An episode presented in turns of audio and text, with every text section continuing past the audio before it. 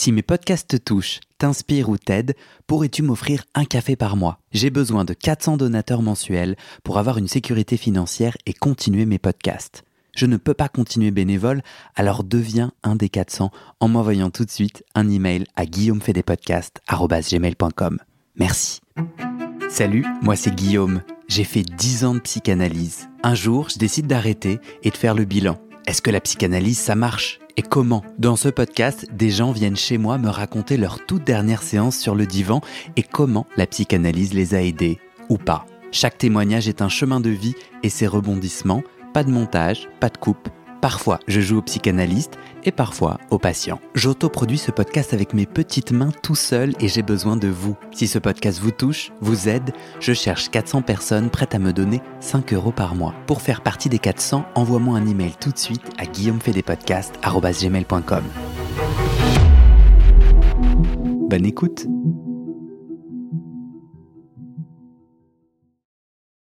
Est-ce que tu te sens qu'on se lance? Ouais, Ouais? Ouais, ouais. Comment ça va? Mais ça va. Tu t'appelles comment? On dit ton prénom? On, on est tout public ou pas? Comment ça, on est tout public? Dans le sens, euh, oui, c'est pas très clair. Est-ce qu'on est anonyme? Ah non, on n'est pas anonyme. On peut dire que je m'appelle Emmanuel. On peut m'appeler Manu. Ouais. On m'appelle plus souvent Manu. Et puis, je suis aussi connue sous le nom de Mardi Noir. Ouais. Euh, C'est quoi Mardi Noir? Tu dis euh, en quelques mots? Ouais, Mardi Noir, à l'origine, c'est une chaîne YouTube que j'ai créée et sur laquelle j'ai vulgarisé la psychanalyse en me maquillant. Et maintenant, euh, c'est un pseudo euh, qui me permet euh, d'écrire, euh, de podcaster, toujours autour de la psychanalyse. C'est-à-dire, tu faisais des vidéos. Moi, je les ai vues, mais je pense que pour les gens qui les ont pas vues, Ouais. tu te maquillais? Oui, en fait, je, me, je suis partie du principe des vidéos des Américaines qui s'appelaient les Get Ready With Me. Donc, littéralement, prépare-toi avec moi, où elles se maquillent euh, face caméra et elles parlent euh, de ce qu'elles vont faire dans la journée ou d'un problème. Enfin, elles font un peu euh, ce qu'on appelle le, random talk, euh, c'est-à-dire. Les influenceuses, quoi. C'est des jeunes. Ouais, c'était même pas des influenceuses à l'époque. C'était pas vraiment un métier. C'était vraiment. euh, à quelle époque, toi, tu lances ces- ces- Bah, cette chaîne? Moi, je l'ai lancé en 2015, mais les Get Ready With Me que je regardais, ça date de 2012, 2013. euh, donc, c'était pas vraiment. euh, Il y avait pas encore énormément de placements de produits, ce genre de choses. C'était vraiment des filles euh, qui euh, montaient un peu des communautés autour du maquillage en, euh, en se maquillant. Donc, elles font leur routine make-up. Ouais. C'est-à-dire, d'abord, je mets cette crème. Après, je mets cette Je mets, eyeliner. ce, je mets ce fond de teint avec euh, tel pinceau. Ensuite, euh, des fois, il y a des tutos. C'était la grande époque des tutos. Comment faire un trait d'eyeliner, comment faire un smoky, comment faire une belle bouche, euh, enfin, ce genre de trucs. Toi, tu les regardes. Et moi, je les regardais, en fait, pendant mes études de, de psycho. Euh, en fait, c'est une copine qui avait qui était en psycho aussi, mais qui avait plus de, enfin, elle est plus jeune que moi, mais elle, elle a fait psycho avant moi, donc elle était pas loin de terminer. Et elle me disait qu'elle elle, euh, elle avait développé une passion pour ça, pour les vidéos maquillage. Et donc, j'ai, au début, je me suis un peu foutu d'elle. Puis j'ai regardé, en fait, je suis devenue complètement accro. Qu'est-ce que euh, t'aimais? mais j'aimais ce côté. euh, j'avais l'impression d'accéder à une intimité parce qu'en plus à l'époque, je te dis, c'était pas vraiment, il y avait pas vraiment d'influence ou ce genre de truc, donc c'était, c'était mal filmé, c'était souvent filmé à la, webcam. T'étais dans les chambres des filles euh, avec le bordel derrière. euh, le, montage était moins léché qu'aujourd'hui, donc c'est. Et puis elle parlait de, tout et de rien. Et euh, comme il n'y avait pas non plus les millions de vues qu'il y a actuellement sur certaines vidéos, t'accédais vraiment à des euh, à des discussions, À des confidences. euh, oui, un peu. Parce qu'aujourd'hui, il faut dire que euh, Aujourd'hui, tout est hyper formaté. c'est ça, c'est devenu un métier que de raconter sa vie en ligne pour après faire des placements de produits, Exactement. gagner beaucoup d'argent et ça fait des millions de vues. C'était pas le cas à l'époque. Et toi, ça te donne l'envie. Et moi, je me dis, en fait, ça, T'es en psychanalyse et tu te dis, je vais faire la même chose en racontant ma En fait, je psychanalyse. finis mes études de psychologie, surtout. Et à la fin du diplôme, enfin, quand je suis une fois diplômée, je me retrouve un peu bête en me disant, euh, je vois tout le monde postuler dans des institutions pour travailler. Et moi, je me sens, j'ai pas du tout envie de faire ça. T'as quel âge? Quand je suis diplômée, j'ai 32 ans. Et, euh, et en fait, avant de faire psycho, j'ai tout un parcours de théâtre Ah. et, euh, et où j'avais très très peur, moi, de monter sur scène. Donc je me suis très vite cachée derrière l'écriture et la mise en scène Mhm. Pour éviter d'être sur scène. Sauf que j'ai toujours gardé une, euh, une frustration. euh, Enfin, c'est toujours resté un peu dans un coin de ma tête. Et entre temps, donc je fais des études de psycho. Il y a ces petites vidéos qui commencent à émerger. Et à la fin de mes études, je me dis, euh, ah quand même, là, je sens que j'ai des trucs à dire. J'ai envie de m'amuser. J'ai envie de faire des choses. euh, j'ai envie de faire du divertissement en fait. Hmm. Et euh, je me dis, tiens, je vais, je vais faire des vidéos pour voir. Et, euh, et en Et en avant. Et du coup, c'est toi qui racontes ta psychanalyse ou toi qui racontes les théories psychanalytiques bah, les deux. Ouais, c'est ça. Hein C'est vraiment les deux. C'est des vidéos à la fois conceptuelles et en même temps avec des illustrations euh, de ma propre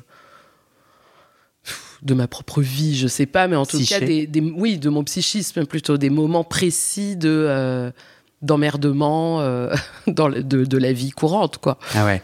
Moi, je t'ai découvert euh, il y a longtemps et tu fais partie de ces gens qui, je vais être très honnête avec toi, j'ai été dérangé par ton contenu au début. Et je me suis dit, ah, euh, c'est pas bien. C'est-à-dire, j'ai eu un jugement, mais là, je te parle vraiment d'un intime qui se termine bien. C'est pour ça que je te le dis, il commence négativement. Et, et je pense que moi, je suis très formaté dans ma tête, euh, dans mon intime à moi. euh, non, c'est pas bien. Alors, j'arrivais pas trop à dire pourquoi c'était pas bien. Et ce qui m'a interpellé, c'est de me dire, mais c'est quoi ton problème, Guillaume? Parce qu'en vrai, ce qui était en train de se jouer, c'était que moi, je rêvais de faire ce que tu osais faire. Ouais. Et je me disais, et aujourd'hui, je me dis, mais quel courage, quoi. Et au- aujourd'hui, alors, moi, ça m'inspire énormément parce que le podcast, pour moi, c'est un espace où petit à petit, j'apprends à me dévoiler d'une façon Mhm. qui me correspond. Et là, je te voyais dans, dans, c'est brut ton contenu, il est brut. Moi, je le, il est, mais dans le bon sens du terme, brut, tu vois. Mais il- moi, il, parfois, il me dérangeait et je me disais, mais est-ce qu'elle est brillante? Est-ce qu'elle est folle? J'essayais de te catégoriser, de t'enfermer dans une cage. Ah, mais c'est qui? Et je puis, suis brillante et folle. non, mais tu vois, j'ai- ça- ça- j'étais bourré de jugement et puis tu me mettais dans un endroit inconfortable. Et franchement, je te remercie parce que le podcast sur lequel tu es aujourd'hui est aussi inspiré par ce que tu as fait sur YouTube, Mhm. tu vois. Même si, du coup, on est des êtres différents et donc euh, j'ai créé un espace différent, mais tu étais en moi quand j'ai eu cette idée, tu vois. Et je me suis dit, mais si. Et à la fin, je me suis dit, mais elle a tellement raison, quoi. Elle ose. Et, tu, et puis tu m'emmerdes, Guillaume, avec tes, tes préjugés, là. Elle, elle ose. Et toi, Guillaume, là, arrête de. Avec Bah, en fait, c'est en plus c'est parti d'un truc très. euh, je me suis pas dit je vais oser, c'est-à-dire que je n'ai, je, je- je ne pouvais pas faire autrement que de faire ce contenu comme ça. C'est-à-dire que euh, le, le- le faire autrement, ça aurait été vraiment euh, faire une. Non pas qu'il n'y a pas de mise en scène, il y a toujours de la mise en scène, mais ça aurait été un, quelque chose de, de... qui n'aurait pas du tout été moi. Ouais, c'est ça. Alors non pas que je sois comme dans les vidéos, dans la vraie vie, dans, enfin dans la vraie vie, dans la vie de tous les jours, je suis pas aussi euh, brute de décoffrage H24, mais quitte à montrer quelque chose et quitte à fallait fallait aller un peu à l'extrême de ce que je pouvais être, sinon euh, Ça avait pas de sens pour toi. bah oui, enfin ça aurait été. euh, mais j'aurais en plus, ça m'a. C'est vrai que ça a, pu être, un peu dérangeant. Je me suis un peu demandé comment les gens allaient le prendre. Parce que c'est vrai que moi, au tout, tout, tout début de la chaîne, euh, je me demande si je l'ai pas euh, finalement mise en privé cette vidéo. Voilà. Mais moi, au début, je voulais vraiment être youtubeuse euh, maquillage. C'est-à-dire que je, je me disais pas, je vais faire de la psychanalyse ou. en fait, j'aurais rêvé, moi, être une fille. Enfin, je sais pas si ça me faisait rêver d'être une fille un peu en apparence lisse et qui peut, euh, comme ça, juste parler de produits make-up. Mais il y avait en tout cas quelque chose de l'ordre du fantasme. C'est-à-dire que euh, j'aurais aimé pouvoir incarner ça. Et en fait, quand j'ai fait la première vidéo où je parle que de make-up, je l'ai quand même postée, mais je me suis dit, tu es ridicule. Enfin, ce n'est pas du tout toi. Tu ne, je ne peux pas faire ça. Enfin, c'était. Et c'était pas un jugement que les autres sont ridicules de faire ça. Au contraire, Ah ouais. c'est que je ne suis pas suffisamment bien, moi, pour faire ça. Et après, c'est là que je me suis dit, mais de quoi je peux parler? Hmm. et je me suis dit, bah, t'es légitime à parler de psychanalyse parce que quand même, t'en fais une depuis des années. Tu viens de terminer un cursus de 5 ans. Là, là-dessus, euh, clairement, oui, je peux y aller. T'avais une légitimité. Ouais. Euh, en cumulé, c'est combien de millions de vues? Tu sais ou pas? Ma chaîne Ouais. Aucune idée. Ok. Je sais même pas si, si je crois qu'il y a plusieurs millions, mais en cumulé, mais Ça a marché en tout cas, t'es d'accord Puisqu'après, t'as Oui, oui. écrit des livres. oui, oui, ça a fonctionné, mais Euh, à ton avis, qu'est-ce qui a résonné pour les gens? Parce que t'as fait des, des signatures de livres et tout. euh, Mm. Donc les gens, ils ont dû te dire qu'est-ce qui résonnait pour eux? Ouais, euh, bah, même en commentaire ou même, en- bah, il y a plusieurs choses. Il y a, il y a plusieurs publics pour euh, cette chaîne YouTube. Euh, Il y a, euh, Qui n'est plus existante. Enfin, oui, oui, on peut aller la consulter. Voilà, mais non, je poste plus. Bah, il y avait tous les étudiants en psycho. pour qui c'était vraiment une aide, apparemment. Ça les a apparemment beaucoup aidés dans certains de leurs partiels, donc tant mieux. Et puis pour une grande, grande partie, c'était vraiment, bah, je crois, d'oser parler ouais, de, de, de choses psychiques un peu euh, inavouables. euh, Comme quoi, par exemple? Bah là, j'ai tout de suite quelque chose en tête, l'idée euh, de pouvoir euh, aller vers des relations euh, pas ultra consenties, se mettre en danger, sans pour autant dire tout de suite qu'on est euh, la victime de quelqu'un. euh. C'est-à-dire, toi, sur- ça, j'ai pas dû voir ce contenu-là. Toi, tu racontes une relation sexuelle ou amoureuse ouais, où il n'y avait pas l'intégralité de ton consentement. voilà, ou des mises en danger, euh, des choses. Tu t'es mis en danger comment? J'ai, je sais pas si j'ai envie de le raconter là. Je sais pas si j'ai envie de le re-raconter. Ok, d'accord. Ouais, non. Euh, Une thématique? Enfin, c'était une mise en danger? Oui, toujours thématique sexuelle C'est sur un Ouais. aspect sexuel. avec des hommes. euh. Donc là, c'était plus le côté journal intime, oser dire. Ouais, Et c'est vrai que moi, j'ai toujours trouvé en regardant tes contenus, et, je les ai pas tous regardés, et je pense au final que c'est des contenus qui me correspondent pas. Je crois que ça, ça a pas, je suis pas arrivé à agripper quelque chose. euh, euh, moi, je t'ai trouvé tellement puissante. Du coup, je suis super contente de t'avoir à mon micro. Puissante de. Toi, t'as l'air étonné non, non, mais euh, je, je vois pas le. Enfin, Tu vois pas le rapport? Ouais. Ah pardon. Euh, bah si.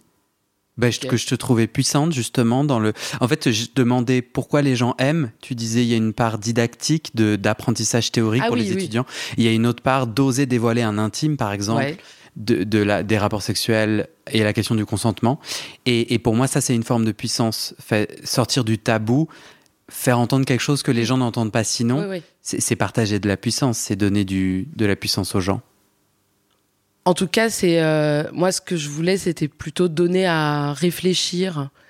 Euh, c'était euh, ouais une sorte de réflexion et de responsabilité, non pas du tout pour dire qu'il n'y a pas de- des moments où on est évidemment pris dans des dans des choses où on est victime ou euh, mais essayer de se responsabiliser aussi de ce qu'on fabrique, des relations dans lesquelles on est, des amitiés euh, qui partent complètement en vrac et euh, ou des relations amoureuses et puis pas être toujours dans une paranoïa ou dans c'est la faute de l'autre ou Mhm. l'autre m'a fait ça, l'autre m'a trahi, l'autre Ça, c'est ça, c'est une Et- de tes thématiques clés dans, dans ta psychanalyse, tu dirais?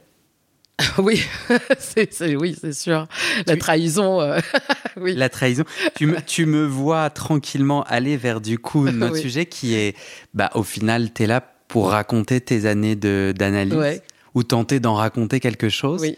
Euh, pourquoi tu as eu envie de participer? Tu vois, moi j'aurais pu me dire, bon, elle a tout dit en vidéo YouTube.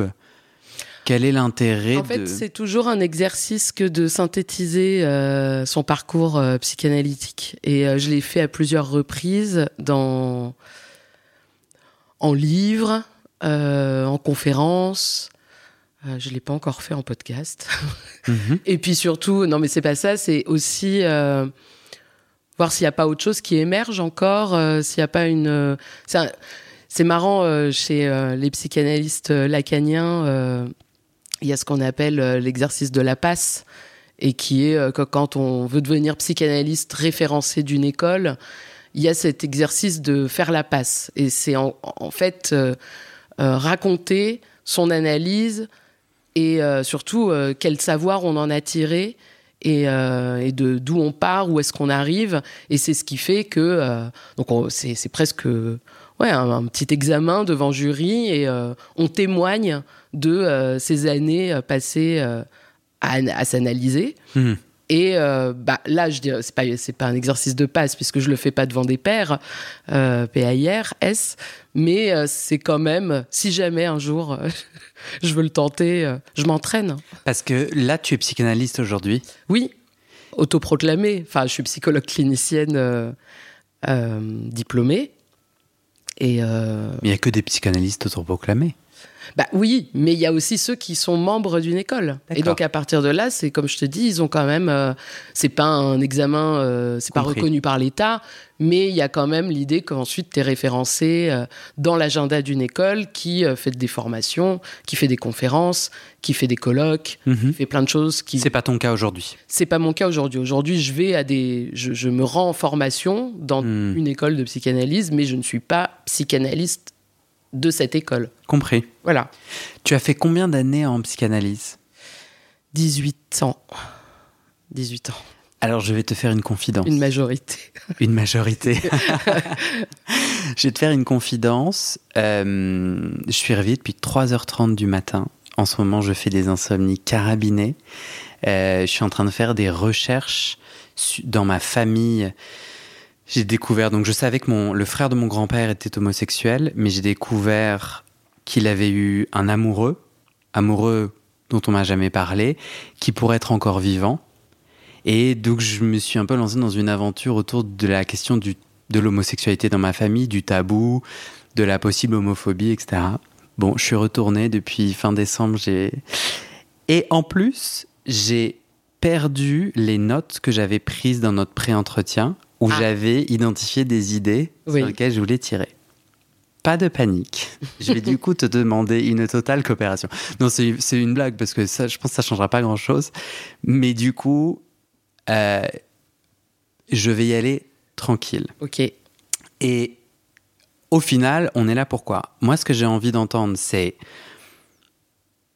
quel a été le déclic Toujours la même chose, en fait, toujours la même mayonnaise. Quel a été la- le déclic pour entrer en psychanalyse? Pourquoi la psychanalyse n'est pas une autre forme thérapeutique? D'accord. Et de ces 18 ans, de cette majorité passée en psychanalyse, c'est quoi les, les, les nœuds principaux, ce que là, tout de suite, tu as envie de raconter? Mhm. et comment les nœuds intimes, donc des blessures, des, des choses que tu as travaillées, mis au travail sur le divan, et alors comment ça a travaillé? Ça travaille comment un divan? Qu'est-ce qui, quel est, Si tu devais mettre en mots cette magie-là, et, et comment ça a impacté ou non ces nœuds? Est-ce que cette règle du jeu te va tout Ouais, ouais, ça me va. C'est large, hein. C'est Mais bon, on ambitieux. peut, je peux commencer par pourquoi. euh, Tu te rappelles tu, ouais, tu te rappelles de ta toute première séance? Oui. 18 années avec la même personne? Non. Euh, et je dirais pas que je suis, euh, je dirais pas que j'ai choisi. Enfin, si, j'ai fini par choisir de faire une psychanalyse, mais c'est pas. euh, moi, au début, je vais consulter un psychiatre qui s'avère être psychanalyste aussi, parce qu'il m'est recommandé par mon médecin traitant et parce que ma demande, qui est plutôt une plainte même, c'est même pas une demande euh, à ce, moment-là, c'est vraiment je me plains de euh, crise d'angoisse euh, majeure qui en fait euh, démarre à l'âge de 13 ans qui me sous la forme d'une donc ça démarre à l'âge de 13 ans. Alors je dirais pas qu'avant j'étais pas angoissée, je pense que j'étais une enfant quand même assez anxieuse, mais on va dire que c'était diffus, j'avais pas de il n'y avait pas de thème particulier. J'étais très accrochée à ma mère. Voilà. C'est dès que j'étais loin de ma mère un peu trop longtemps, euh, j'étais pas très très bien. Et euh, si j'avais mal au ventre quand j'étais petite, ça c'était assez récurrent. Mais bref, à 13 ans, je développe euh, une phobie de vomir. très de manière très intense c'est-à-dire que c'est pas juste une petite peur tiens j'ai peur de vomir ça démarre direct par des, des attaques de panique absolument euh, faramineuses mais à cet âge-là euh, Une attaque de panique pour toi, c'est ah bah c'est vraiment de la chimie dans le cerveau et dans le corps les Donc, deux C'est- Ton corps se comprime d'un coup ou au contraire se Bah. met à trembler? En fait, euh, en l'occurrence, une phobie de vomir, qu'est-ce qui se passe? Bah, t'as la nausée. Donc, euh, moi, ça se traduisait par d'abord des nausées. Donc, j'ai des nausées, donc forcément je vais vomir, sauf que j'ai la phobie de vomir, donc le fait d'avoir ces nausées qui ne passent pas, ça devient une angoisse pas possible, et donc euh, c'est un corps qui sait pas quoi faire de lui, qui est agité, euh, des pensées de, de mort, enfin parce que il est hors de question que je vomisse, mais les nausées ne passent pas, et donc c'est vraiment une sensation comme si euh, j'étais au bord de vomir euh, toutes les trois minutes, sans vomir. Enfin, voilà. Hmm. Pour te donner une idée. euh. Ces symptômes ont duré combien de temps De 13 ans à. Alors, à 13 ans, ça dure pas trop longtemps. Euh, je dirais que ça démarre. euh, ouais, je sais plus exactement, euh, mais ça dure quelques mois Mhm. et c'est pas tous les jours. C'est, ça doit durer 3-4 mois et c'est peut-être une fois, une fois ou deux dans le mois. Hmm. Je me souviens de deux très grosses crises à cet âge-là. Voilà. Et après, ça passe. Et en fait, ça passe de manière. euh, c'est le refoulement. C'est-à-dire que ça passe, j'oublie. Hmm. Je, c'est l'adolescence, il se passe des choses, euh, je pars en colo, euh, il y a d'autres trucs. Enfin. et c'est toujours un peu là. On va dire que j'ai toujours un peu cette peur de vomir, mais, mais c'est pas, ça se traduit pas par des crises d'angoisse. C'est juste, bon, je sais que c'est là, mais j'y fais pas trop gaffe. Et à l'âge de 19 ans, je vomis. Euh, à cause Pour la du- euh, pas pour la première fois, non, non. euh, déjà à l'âge de 13 ans, j'avais vomi, ce qui avait déclenché ça, mais enfin, j'avais déjà vomi par le passé. Et on verra que c'est autre chose, en fait, le problème. hein. C'est pas, c'est pas, pas juste d'avoir vomi. Mais bon, on va dire que le truc manifeste. À 19 ans, je revomis. Et tout repart. Et, ça re- et là, par contre, tout repart. Et là, ça repart de plus belle. C'est-à-dire que là, je sens que ça ne va pas me lâcher. Et c'est pas une ou deux fois par mois. C'est que les crises d'angoisse, là, c'est au démarrage, c'est tous les deux, trois jours. Et ça va même s'amplifier Hmm. en tous les jours. Et ça, ça va durer euh, malgré l'entrée en. Enfin, malgré le fait d'aller voir un psy. Euh, et c'est pour ça que, bon. Je sais pas si je suis vraiment en analyse au départ. Je sais pas. euh, ça passe pas. Enfin, ça a mis. euh, hein, 19. euh, ça ça a mis 6 ans à passer. Et, et du coup, à partir de l'âge de 18 ans, 19, pardon, tu, es, tu rencontres ce psychiatre qui Ouais. en fait est un psychanalyste Ouais. et qui t'allonge. Non, pas tout de suite. D'abord, il me reçoit. Moi, ce que je veux, c'est des médicaments. Hmm. Donc, il m'en donne. Et il me voit en face à face pendant un an et demi. Et ensuite, il m'allongera au bout d'un an et demi. Et je pense que. Je, pff, je pense que c'était pas idéal. Mais. euh, Ah ouais? Ouais. Tu peux me raconter pourquoi? Ouais. C'est-à-dire que. Parce que ça- il y a beaucoup de questions. euh, tu sais, il y a un groupe Facebook, euh, d'ailleurs, que les gens peuvent rejoindre. euh, Ouais. Ma dernière séance de psychanalyse, un groupe fermé où tu as des auditeurs, auditrices qui témoignent, racontent, posent des questions. Et la question de quand est-ce qu'il faut s'allonger, il faut entre guillemets, ou est-ce que Faut-il d'ailleurs faut-il et ça sert à quoi de s'allonger et pourquoi moi on m'a toujours pas proposé de m'allonger etc Mhm. ça revient souvent et je trouve ça intéressant que tu dises bah là j'étais allongé c'était pas forcément le mieux Bah, je me- je qu'est-ce que ça déclenche d'être allongé Bah, qui en fait, être négatif c'est, je dirais ça dans le sens où je pense que c'est lui. Euh, c'était alors déjà, faut dire, on va essayer de donner un peu son son pédigré, euh, même si à l'époque je faisais pas d'études de psycho, donc moi, euh, il faut voir aussi que ça, c'est des choses que je reconstruis après coup. ouais Mais euh, de ce que j'ai pu euh, observer euh, de ces années de thérapie analytique, c'est que c'était un freudien avec pas mal de théories aussi post-freudiennes. Donc je sais pas si ça va pas trop, Tu mais je vais, je vais, chinois, ouais. voilà, un peu anglo-saxon, c'est-à-dire on va, hum, alors ça peut être très bien fait, mais là je trouvais il y avait une espèce de mayonnaise où où lui me partageait aussi un petit peu euh, ce qu'il pouvait ressentir de ce que je pouvais lui faire ressentir, c'est-à-dire que il y avait comme une analyse aussi du contre-transfert, ce d'accord qu'on appelle le contre-transfert. Donc que c'est-à-dire lui le- pouvait ressentir à ce que tu disais ou voilà. vivais. Et, euh, et, et c'est vrai que je dirais qu'à la fois, avec lui, c'est aller très vite sur certains points, mais peut-être même d'ailleurs trop vite, on va y revenir, je pense. Et, euh, je pense que le divan est arrivé dans un moment où, euh, bah d'ailleurs, il me l'a dit, hein, sans phare, euh, il m'a dit. parce que moi, je, tournais autour du pot, j'aimais bien lui parler des films que j'avais vus, je lui parlais de bouquins que j'avais lus.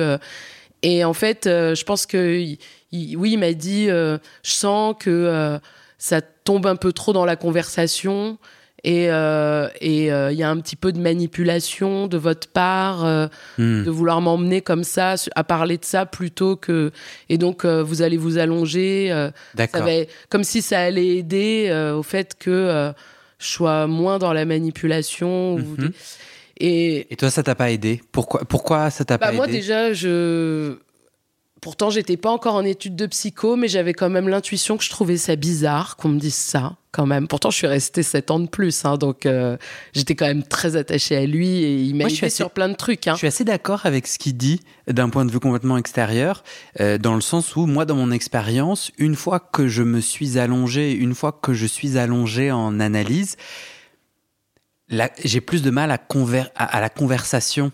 Comme, comme je suis coupé alors du je rapport social, tu vois, puisque je suis allongé, la personne est Je derrière. vais juste, je suis entièrement d'accord avec toi, bien évidemment.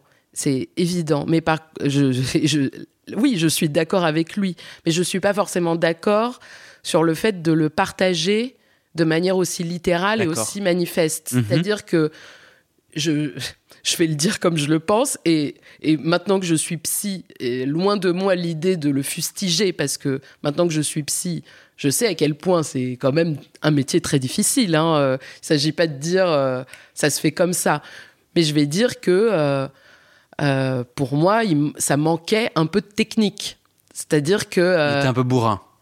même pas bourrin parce que je pense que pour lui c'était sa technique à lui mais moi pour moi c'était pas technique c'est-à-dire que l'analyse que j'ai faite ensuite avec la deuxième où là il y avait de la alors on me dira avec d'autres ça aurait pas du tout fonctionné. Peut-être qu'il faut quelqu'un qui explique qui explicite. Donc après c'est aussi euh, chacun euh, tu veux dire que peut-être le succès de la deuxième, et, et c'est grâce aux erreurs du premier? Non c'est quand déjà c'était effectivement radicalement différent la façon de faire.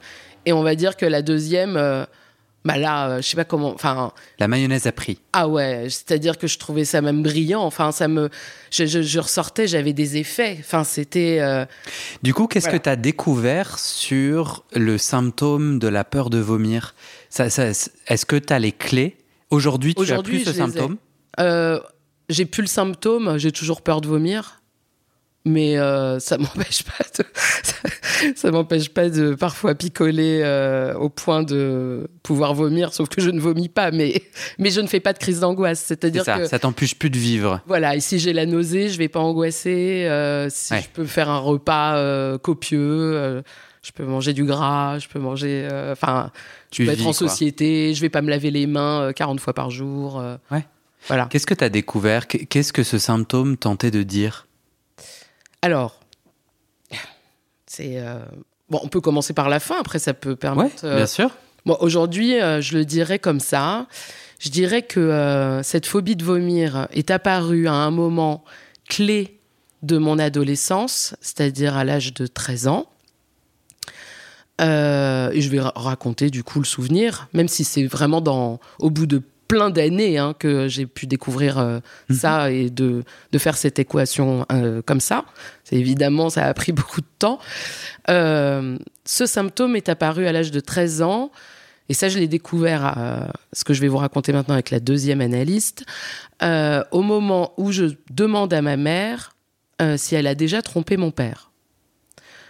J'ai cette idée, et d'ailleurs un petit peu de manière, euh, comme on peut l'avoir de manière un peu classique, où on peut parfois se dire quand on est enfant, euh, j'ai été adopté, est-ce que mes parents sont mes vrais parents Euh, Bon.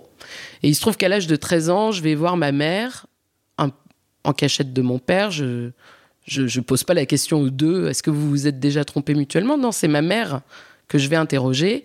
Et je lui dis, maman, est-ce que tu as déjà trompé papa? Elle me dit non, elle me dit non. Moi, je- j'insiste, j'y reviens plusieurs fois, je la tanne, je la. Voilà. Et elle finit par m'avouer que oui. Et euh, voilà, bon. Et là, moi, ma deuxième analyste euh, me dit, euh, mais c'est quand même, qu'est-ce qui fait que vous avez posé cette question à votre mère à cet âge-là Pourquoi vous avez questionné votre mère? Et euh, je, je dis, euh, au début, je, je ne sais pas. Enfin, je suis là, euh, vraiment, je, je lui dis, j'en sais rien, moi. je sais pas, ça me paraît normal presque. Pardon. Ça me paraît complètement normal. Je dis, bah, je sais pas, c'est pas une question, c'est une question qu'on peut se poser. Je sais pas, j'en, j'en avais peut-être l'intuition. Euh. elle me dit, oui, d'accord, mais enfin, qu'est-ce qui vous a donné cette intuition? Mhm. Et au début, vraiment, je, je, je ne trouve pas, je ne sais pas. Et puis, euh, bon, elle m'invite quand même, euh, ça, ça, ça marche parfois, pas toujours, mais là, ça a marché sur moi. Elle m'a dit, bah, chercher. Et puis, elle m'a laissé dans le silence. Et me revient un souvenir. Et je lui dis, écoutez, là, j'ai un truc qui me vient, mais je dis, mais je vois vraiment pas le rapport. Je dis, je ne sais pas du tout pourquoi je pensais ça. Elle dit, bah, racontez-moi. Racontez, ma copine. Et je lui dis, bah, ça je sais pas pourquoi, mais là, je pense au fait que quand j'étais petite, enfin, à peu près euh, au même âge, et je suis, je dis, je suis certaine que c'est avant, euh, le, le fait de demander à ma mère si elle a trompé mon père, je dis, je me souviens que je voulais un hamster. Et, euh, et je voulais absolument avoir un hamster. euh, voilà, c'était une sorte d'obsession. Et, euh, et donc, j'avais demandé à mes parents si je pouvais en avoir un. Et mon père euh, ne voulait pas, parce que mon père dit non à tout. Enfin, globalement, tu, je- tu fais une demande à mon père, il va dire non. Ce qui veut pas dire que c'est non, mais il Hmm. dit non. Et ma mère, euh, elle, s'en fout des hamsters, donc elle est oh, bon, quand même, je sais pas, enfin, qu'est-ce qu'on va faire d'un hamster? Et, et- comme ma mère est bof à donf, mon père continue de dire non, et c'est non, et c'est non, et c'est non. Et puis moi, je continue quand même de dire non, mais si, moi j'aimerais bien avoir un hamster. Mon père continue de dire non, donc je vais en parler souvent à ma mère dans la cuisine pendant qu'elle fait à manger. Elle dit, ah, je sais pas, écoute, ton père veut pas, machin, et tout, bon. Et puis là, bon, finalement, au bout de plusieurs jours, semaines, euh, ma mère dit, euh, écoute, ok, euh, on va aller acheter ce hamster, mais on le dit pas à ton père. Et donc, et, Attends, mais du coup, t'avais un hamster caché ah, sous ton bon, lit? Et du coup, on va acheter le hamster avec ma mère un mercredi après-midi. Mon père est au travail. On rentre avec tout, quoi, la cage, la bouffe, tout. Et je cache le hamster dans ma chambre. Et pendant, euh, ça a duré euh, trois semaines, un mois, euh, sans que mon père soit au courant qu'il y a un hamster dans la maison. Donc je gardais ce secret avec ma mère. Hmm. Et, euh, et Et quel- c'est- ça que tu retrouves allongé sur le divan Non, ou non, hors, hors séance? ça, c'est la première séance avec la deuxième psychanalyste. Ah, ou directement la première séance, elle dit Pourquoi vous- avez-vous posé la question à votre mère si elle avait trompé votre père? Ouais, Elle te dit chercher, et là, Ouais. pouf, tu trouves, ouais. pouf, tu racontes ce souvenir Voilà. du hamster. Et il faut savoir que donc ça, c'est la première séance. Et t'es déjà allongé dès la première séance. Je ne suis absolument pas allongée. et Je ne serai Mhm. jamais allongée pendant ces neuf ans d'analyse Ah. avec cette psy. Et où j'ai vraiment eu le sentiment de faire une analyse Ah. pour de vrai, sans Mhm. être allongée. Là où. euh, Alors, en effet, j'étais pas du tout dans la conversation avec elle, hein, ce qui fait qu'elle a Bien sans sûr. doute eu pas du tout besoin de m'allonger. C'est ça aussi. Oui, oui, oui. Il n'y Ah, ah. a pas eu besoin de couper. J'étais vraiment en analyse dès la première séance. Et c'est vrai que les neuf, les neuf premières années, c'est pour ça que je dis attention, je suis pas en train de fustiger le premier psy. Et lui, il a déblayé des choses massives, euh, absolument euh, incroyables, notamment le fait que je le, je le balance là, comme ça c'est dit, c'est-à-dire que le fait que mon père, euh, donc qui m'a élevé, n'est pas mon père biologique et que euh, donc ça je le savais pas quand je suis euh, allée voir ce psy pour la première fois à 19 ans. Je le découvre avec son aide à l'âge de 20 ans. Et quand je rentre chez moi à l'âge de 20 ans toujours dans la cuisine d'ailleurs et je vais voir ma mère et je lui dis est-ce que est-ce que papa c'est vraiment c'est mon papa enfin c'est c'est spermatozoïde quoi en gros et là, je la vois se décomposer et me dire euh, non. Et donc, moi, là, je, je, je ne, sais, je ne sais que dire. Et je, enfin, sauf ça, quand même, je lui dis, mais papa est au courant. Et là, elle me dit, euh, non.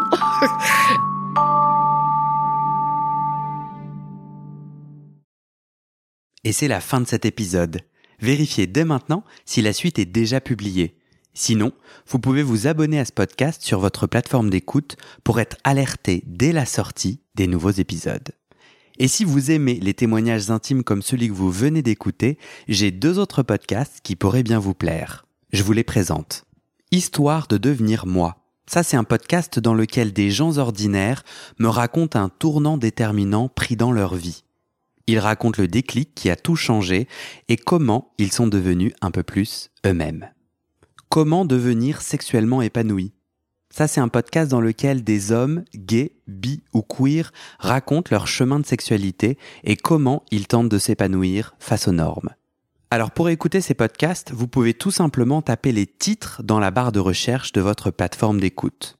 Mais je vous mets aussi dans le descriptif de cet épisode les liens pour écouter ces podcasts et les liens de mes réseaux sociaux pour découvrir les coulisses de mon aventure de podcasteur et aussi la page de dons pour soutenir mon travail et mes podcasts. En tout cas, n'hésitez pas à m'envoyer vos retours et vos réactions à guillaumefedepodcast.com ou sur mes réseaux sociaux. Ça me motive énormément de savoir que ces histoires naviguent et résonnent, ou pas d'ailleurs. Allez, merci pour votre écoute et à très bientôt dans vos oreilles.